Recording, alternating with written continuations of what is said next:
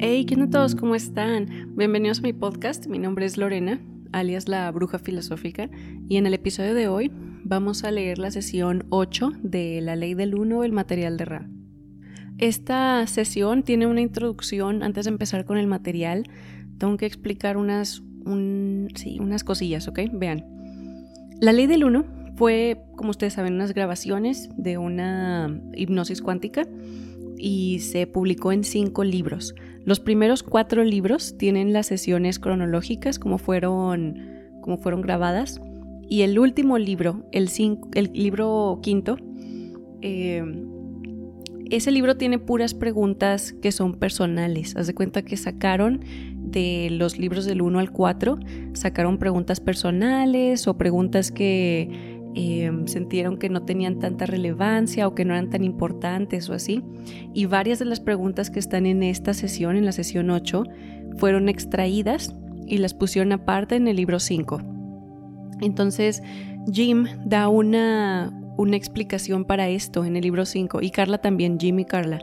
Eh, hablan acerca de por qué quisieron pues, quitar ciertas eh, preguntas y así, ¿no? Entonces, lo que vamos a hablar en esta sesión va a ser ampliamente acerca de eh, ovnis o extraterrestres y también en, se van a enfocar mucho en cómo obran los extraterrestres de la polaridad negativa, ¿verdad? Entonces, em, Jim explica que cuando, cuando empieza, hace cuenta, Ra explica que es una, una señal, como si fuera una señal de radio, con una frecuencia muy delgada, ¿no? Y cuando empezamos a hacer preguntas, o sea, al menos así es como Jim lo está conceptualizando, de que cuando empiezas a hacer preguntas como con un poco más de morbo o tal vez, tal vez así como algo que no te esté guiando hacia la verdad universal, que es todos somos uno, todos venimos de un único ser creador, ¿verdad? O sea, que no te lleve a Dios o al amor.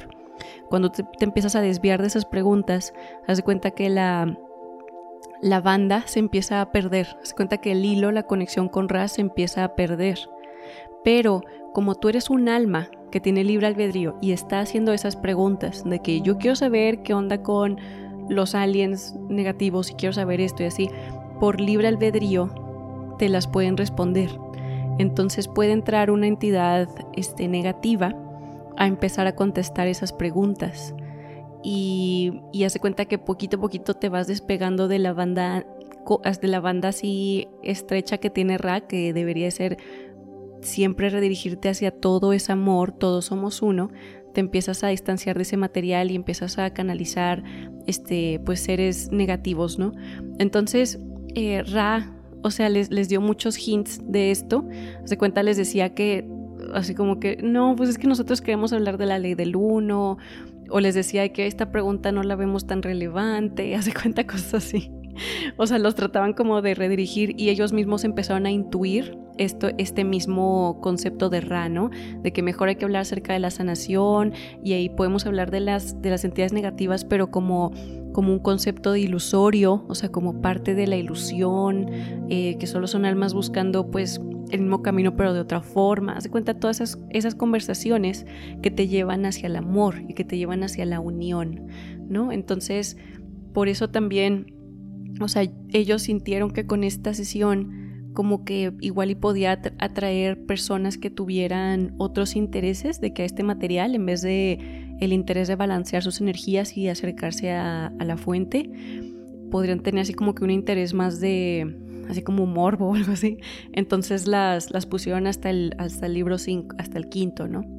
Pero bueno, entonces yo lo que voy a hacer es que voy a leer la sesión como fue publicada en el libro 1, como fue publicada en el libro 1, y al final voy a leer todas las preguntas que se omitieron y que están en el libro 5. Entonces no sé qué tanta, como, o sea, no sé cómo fluya, no sé si, si se vaya a entender las preguntas, eh, pero así les voy a leer para que tengan todo el material ustedes y ustedes ya como ustedes quieran discernir esta información, ¿ok? Pero sí, me acuerdo que en ese comentario que hizo Jim decía así varias veces de que para nosotros esta información es irrelevante, o sea, no, no es importante, no es importante, es más importante pues cuando hablamos de transferencia de energía sexual, cuando hablamos de cómo este... Eh, purificar nuestro cuerpo con cristales, cuando nos hace cuenta así todas esas otras cosas que habla Rano. Pero bueno, total. Este, ok, vamos a empezar. Dicho eso. Abajo en la descripción y en los comentarios les voy a dejar un index con los temas que, que van a ser mencionados en esta, en esta sesión, ¿ok? Y bueno, vamos a comenzar. La ley del 1, el material de Ra, sesión 8. Esta sesión fue grabada el 26 de enero de 1981. Soy Ra. Los recibo en el amor y la luz del infinito creador. Me comunico con ustedes. Interrogador. Tengo una pregunta relativa a lo que yo denomino la publicidad de la Confederación. ¿Guarda relación con el libre albedrío? Según tengo entendido, la Confederación ha permitido ciertos contactos, pero ello se ve limitado por el libre albedrío de aquellos cuya orientación no les hace desear tal contacto. Muchas personas de nuestro planeta desean este material, pero incluso si lo difundimos, muchas otras no llegarán a darse cuenta de su disponibilidad. Es posible crear el efecto de lo que denominaría la de lo que denominaría publicidad o ello iría contra el principio del libre albedrío. O sea, están preguntando que si le deberían de hacer publicidad al libro, ¿no? Dice Ra, soy Ra.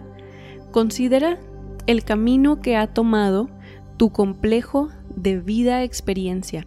Considera las coincidencias y las circunstancias extrañas por las que una cosa te ha llevado a otra. Considéralo bien. Cada entidad recibirá la oportunidad que necesita.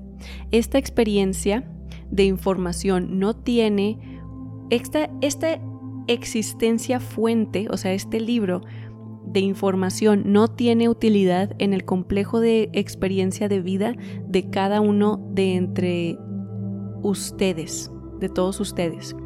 Así, la publicidad es general y no está destinada a indicar la búsqueda de un material en particular, sino únicamente a sugerir el aspecto noumeno de la, de la ilusión.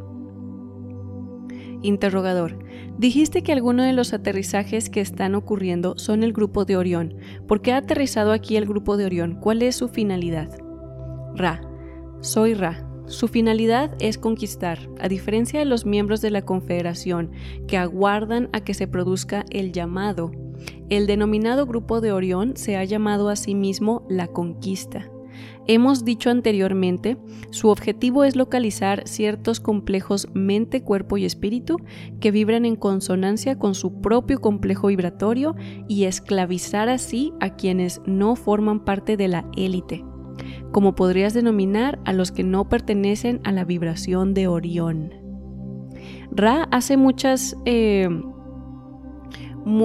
hace increíblemente un paralelo entre Orión y la élite. O sea, así es como los menciona literal, así como aquí dice de que como podrías denominar, podrías denominar como la élite a los que pertenecen a la vibración de Orión. Interesante. Interrogador. Fue de ese tipo el aterrizaje de Pascagoula en 1973, en el que Charlie Hickson subió a bordo de una nave. Ra. El aterrizaje del que hablas fue lo que llamarías una anomalía, no fue debido ni a la influencia de Orión ni a la de nuestros pueblos de forma pensamiento, sino a la de una entidad planetaria de tu propia vibración que atravesó la cuarentena con total inocencia en un aterrizaje aleatorio. Interrogador. ¿Qué es lo que hicieron con Charlie Hickson cuando lo subieron a bordo? Soy Ra, Emplearon la experiencia de vida de su complejo mente, cuerpo y espíritu, concentrándose sobre la experiencia de los complejos de los que llamarías guerra. Interrogador. ¿Cómo los emplearon? Ra. El uso de la experiencia es aprender. Considera una raza que observa una película. Experimenta una historia y se identifica con los sentimientos, percepciones y las experiencias del héroe. Interrogador. ¿Era Charlie Hickson originario del mismo complejo de memoria social que el de sus captores? Ra.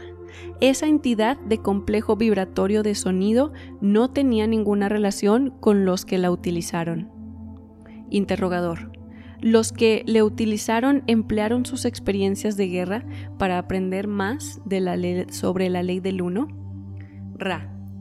Así es. Interrogador.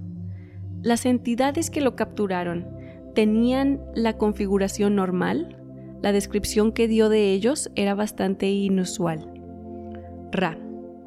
La configuración de estos seres es la normal para ellos. El carácter inusual no es algo remarcable. Nosotros mismos, cuando escogimos una misión entre sus pueblos, tuvimos que estudiarlos, puesto que si hubiéramos llegado a nuestra propia forma, de nuestra propia forma, habríamos sido percibidos como luz. Interrogador. ¿De qué densidad eran las entidades que capturaron a Charlie Hickson? Soy Ra. Las entidades en las que, en las que muestras tanto interés son seres de tercera densidad de un orden bastante avanzado. Debemos debemos dejar en claro que esas entidades no hubieran utilizado el complejo mente, cuerpo y espíritu de Charlie si esa entidad no hubiera resuelto, antes de su encarnación, prestar ese servicio. O sea, básicamente dijeron que, que Charlie prestó ese servicio antes de su reencarnación. Interrogador. ¿Cuál era el lugar de origen de las entidades que capturaron a Charlie. Ra, esas entidades son de la galaxia de Sirio. Interrogador, ¿sería posible que cualquiera de nosotros estableciera contacto con la Confederación de un modo más directo? Ra, al observar las distorsiones de los que han pasado por esa secuencia experiencial, hemos decidido reiterarnos gradualmente, por así decir y del contacto directo en forma pensamiento. La menor distorsión parece alcanzarse en la comunicación de mente a mente. Por lo tanto, ser llevado a bordo de una nave no es una petición a la que deseemos acceder. Somos más útiles en nuestra orientación actual. ¿Tienes necesidad de formular alguna pregunta breve antes de que terminemos la sesión? Interrogador. ¿Hay algo que podamos hacer para que el instrumento esté más cómodo? Ra. El instrumento está bien equilibrado. Es posible hacer pequeñas correcciones en la configuración de la columna vertebral del instrumento para que esté más recta. Continuar, continúa vigilando también la posición y la orientación de los símbolos utilizados.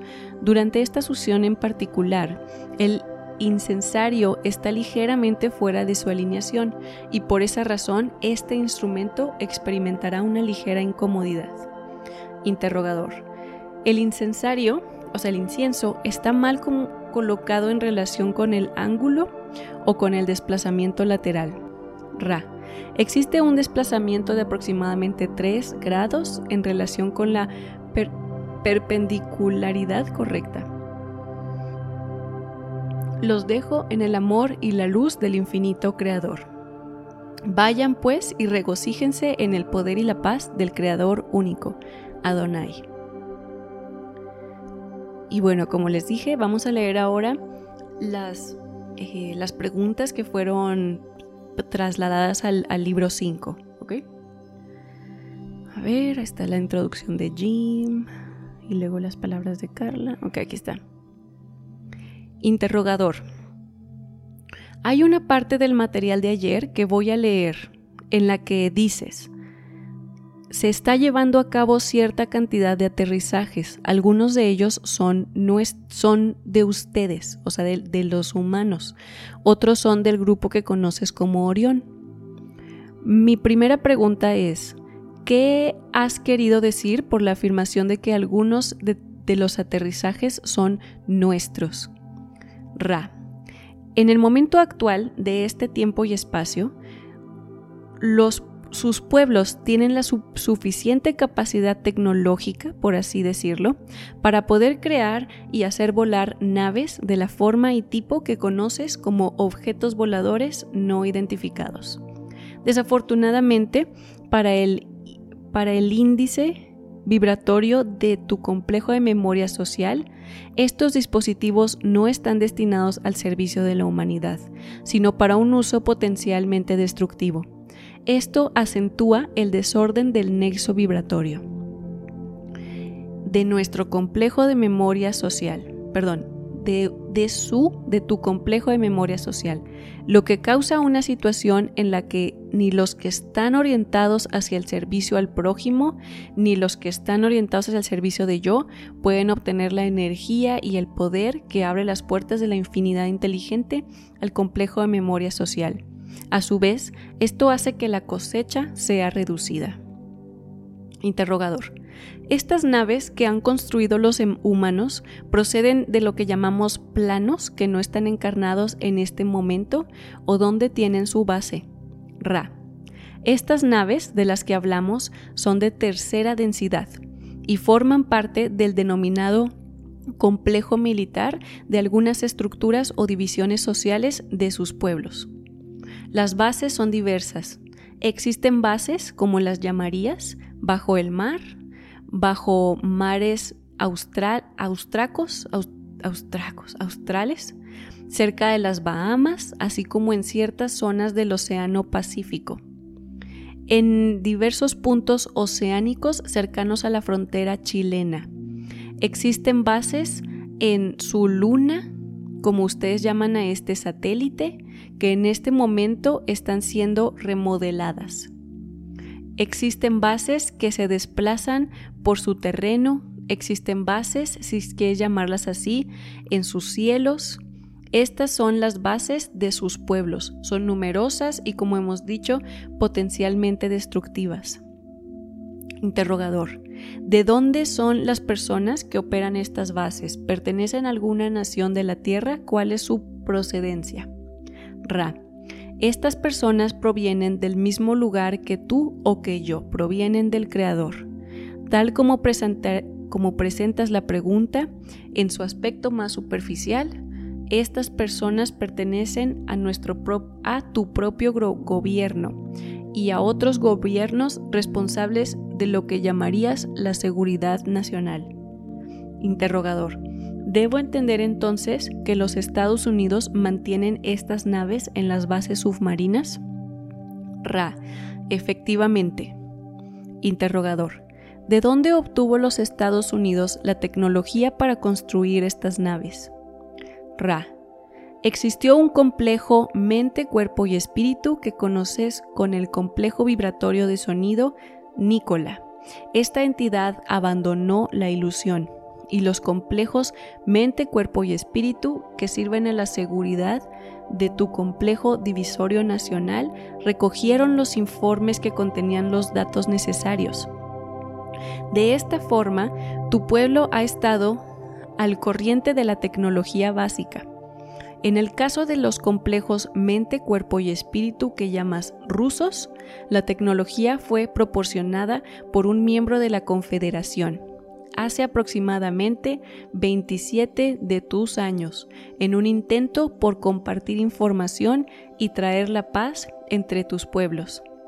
Las entidades que proporcionaron esa información erraron, o sea, fue un error, pero hicimos muchas cosas al final de este ciclo por tratar de favorecer tu cosecha, y de ahí hemos aprendido el desacierto de ciertos tipos de ayuda ese es un factor que contribuye a nuestro enfoque más cauto en, esta ocasión, aun cuando la necesidad es cada vez mayor, al igual que, que aumenta el llamado de sus pueblos.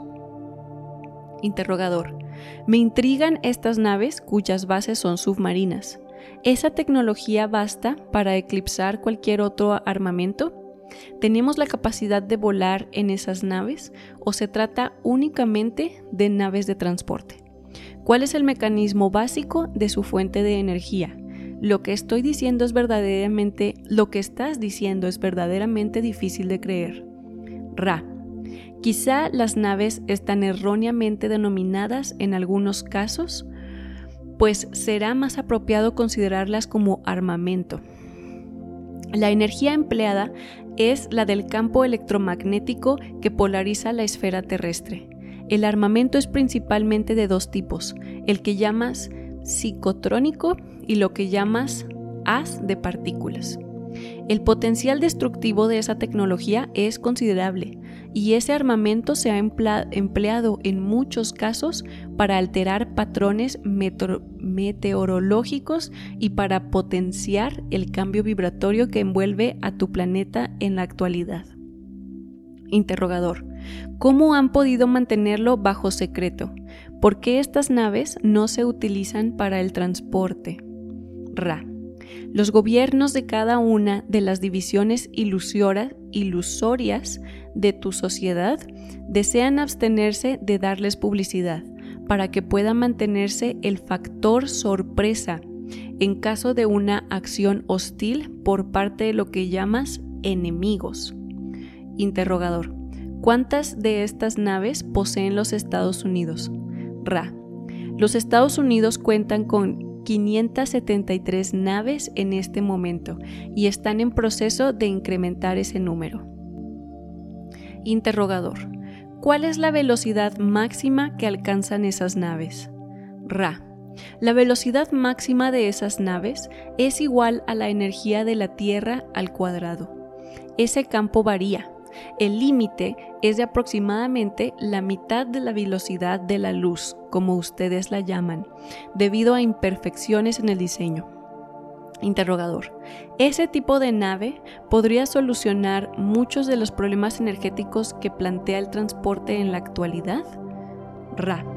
La tecnología que posees en este momento es capaz de resolver todas y cada una de las limitaciones que asolan a a tu complejo de memoria social en la actual confluencia de experiencia.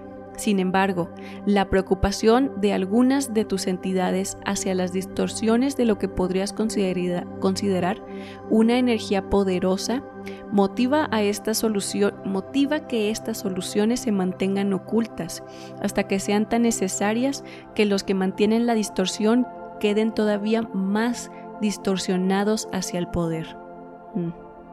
Interrogador.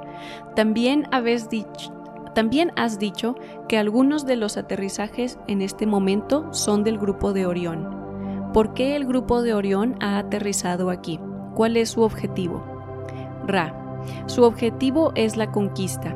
A diferencia de las entidades de la Confederación, que esperan que se produzca el llamado, el denominado grupo de Orión se llama a sí mismo a la conquista. Interrogador. Concretamente, ¿qué hacen cuando aterrizan? Ra. Hay dos tipos de aterrizajes. En el primero de ellos, sus entidades son llevadas a bordo de sus naves y programadas para un uso futuro. Hay dos o tres niveles de programación. Primero, el nivel que descubrirán los que investiguen este fenómeno. Segundo, un programa desencadenado cadenante y tercero, un segundo programa desencadenante todavía más profundo que cristaliza a la entidad, haciéndola de este modo inerte pero útil como una forma de baliza. Este es un tipo de aterrizaje. El segundo tipo de aterrizaje es el que viene lugar bajo la es el que tiene lugar bajo la corteza terrestre y que se realiza desde el mar. De nuevo, en general en la zona de sus regiones de Sudamérica y el Caribe, también cerca del llamado Polo Norte. Estas bases se encuentran bajo tierra. Interrogador. La información más sorprendente que has proporcionado y la que debo admitir que me cuesta creer es que Estados Unidos posee 573 naves del tipo que has descrito ¿Cuánta gente de Estados Unidos conoce de su existencia, incluyendo los que las manejan?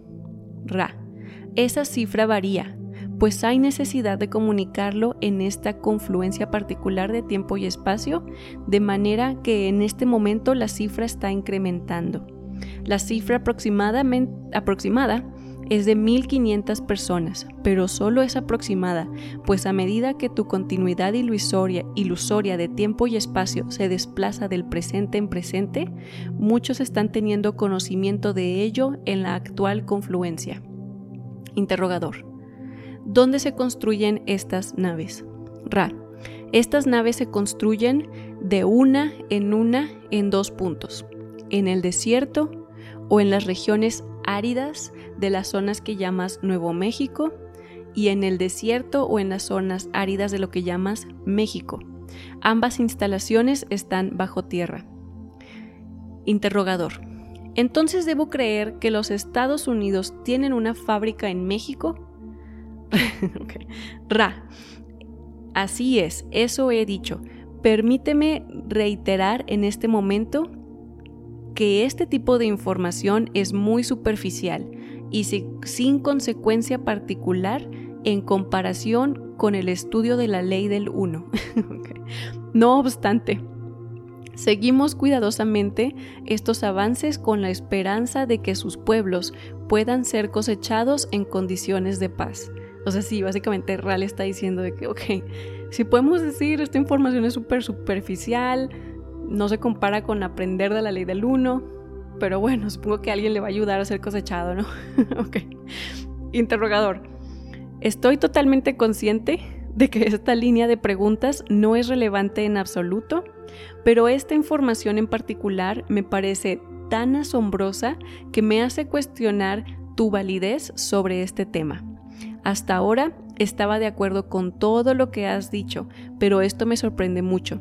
Sencillamente me parece imposible que pueda haber mantenido este secreto, que se, que se pudo haber mantenido este secreto durante 27 años y que hemos estado operando estas naves. Pido disculpas por mi actitud, pero pienso que debo ser totalmente honesto. Me, me parece increíble que podamos operar una base en México fuera de los Estados Unidos para construir estas naves, aunque quizá me equivoque. Estas naves son físicas, construidas por personas físicas. Yo podría darme una vuelta en una de estas naves, por ejemplo. Dice Ra. No es correcto. No podrías pilotear una de estas naves. Los Estados Unidos, como llamas a la división de tu como llamas a esta división de tu complejo social, las crea como una forma de armamento. Interrogador. Entonces nadie los pilotea, no llevan tripulación. Ra. Así es. Interrogador. ¿Cómo las controlan? Ra. Las controlan por ordenador, desde una base de datos a distancia. No sé, perdón, este, voy a hacer un paréntesis, pero ya se dieron cuenta que están hablando de los drones. Solo que pues esto, esto fue grabado hace 50 años, ¿verdad? Entonces por eso Don literal le dice así que no, es que no te puedo creer, o sea, ya ni siquiera sé qué tanta validez tenga esta conversación. Pero bueno, tal, continuemos. Interrogador. ¿Por qué tenemos una fábrica en México? Ra. Soy Ra. Se necesitan unas condiciones de aridez de la tierra y de una ausencia casi total de la población. Por consiguiente, tu denominado gobierno y los gobiernos de tus vecinos geográficos organizaron una instalación bajo tierra. Los oficiales del gobierno que lo acordaron desconocían el uso al que iría destinada su tierra. Creyeron que era una instalación gubernamental para la investigación en materia de lo que llamarías Guerra bacteriológica. Interrogador. ¿Es el tipo de nave en que se transportó Dan Fry? Ra. El conocido como Dan, como Daniel, fue transportado en forma pensamiento por una ilusión vehicular en forma pensamiento de la Confederación, con el fin de dar a ese complejo de mente, cuerpo y espíritu datos para que pudiéramos ver cómo este tipo de contacto podría ayudarnos a descubrir la infinidad inteligente tras la ilusión de las limitaciones. Interrogador. Les hago tantas preguntas y con tanto detalle sobre las naves que dicen que operan en el gobierno de Estados Unidos, porque si incluimos esta información en el libro que estamos preparando, esto nos traerá muchos problemas es algo que estoy considerando no incluir en el libro o tendré que hacerlos muchas más preguntas al respecto. Es difícil incluso hacer preguntas sobre este tema, pero quisiera formular algunas preguntas más, con la posible opción de incluirlas en el libro. ¿Cuál es el diámetro de las naves de los Estados Unidos? Ra. Sugiero que esta sea la última pregunta para esta sesión. Hablaremos como, como, como estimes adecuado en el curso de las sesiones siguientes y pedimos y pedimos que se dejen guiar únicamente por su discernimiento. El diámetro aproximado, pues ha habido algunos cambios en el modelo, es de 7 metros según tu sistema métrico. Y bueno, imagino que ahí es cuando ya pasaron a, despedirse, ¿no? Que fue cuando Don hizo la pregunta de, bueno, ¿cómo está el instrumento? Me que le dicen instrumento a Carla. y ya, pero bueno, sí, como les digo, es, está locochona esta sesión, ¿verdad? Ya, ya empezamos a ver así material bien interesante. Em, a mí me gustó mucho la parte, no sé si se dieron cuenta, de cuando Don les preguntó que de dónde eran estos, eh, de dónde eran la, pues las personas que estaban operando estas naves y así, la polaridad de Orión y todo eso. Y Rales dice, son del creador, igual que todos nosotros. O sea, así como que no quería caer en la trampa de, decir, o sea, quería seguir el camino de, todos venimos del mismo creador, ¿ok? O sea, sí sé que quieres que te diga que son de Orión y que así ya está, pero a final de cuentas, todos somos uno. Pero bueno, total. Este, y me encanta cuando Don le dice, no, ya no, ¿qué es esto? No puede ser, perdóname, pero ya no te creo nada. Como que Estados Unidos está en el desierto de México, ¿no? de risa. Y bueno, esa fue la sesión 8. Estuvo bien locochona, ya sé. Em, en mi canal voy a tener explicado este material un poquito más conciso, por si se les hizo así el lenguaje de RAM muy difícil de seguir o algo así, ahí lo pueden encontrar. Y bueno, esto es lo que tengo para ustedes el día de hoy. Mañana continuaremos con la, la sesión 9 y como dice Ra, los dejo a todos en el infinito amor la infinita luz de nuestro infinito único creador y nos vemos hasta mañana, ¿ok? Nos vemos hermanos. Adonai.